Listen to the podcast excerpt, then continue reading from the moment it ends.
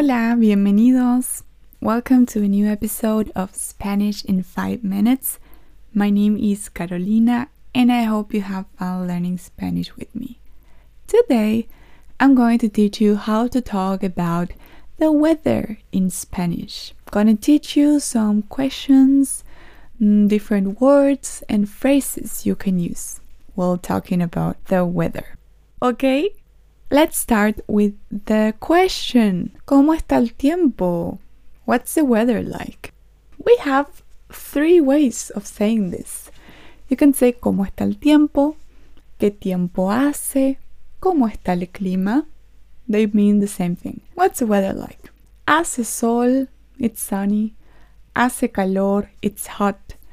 Hace frío, it's cold. Está ventoso or hay viento, it's windy. Hay neblina, it's misty.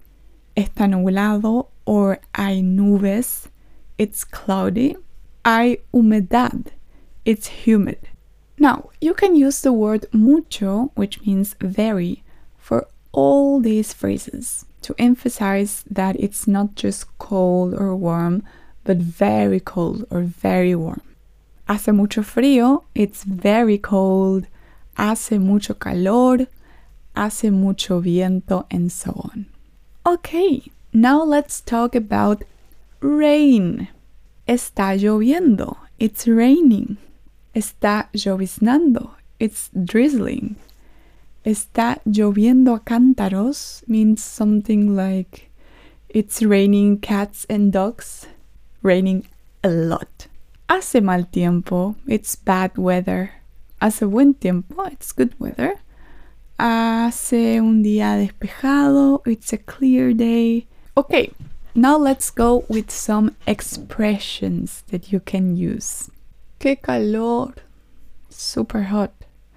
Me estoy congelando. I'm freezing. Hace un frío que pela. It's so cold that it burns your skin. Ay, qué calor. Es un horno. It's an oven.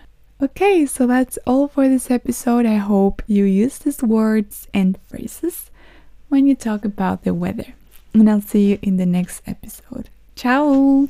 Remember that if you want to book a lesson with me, you can go to the link on the description where you can find more information about my courses.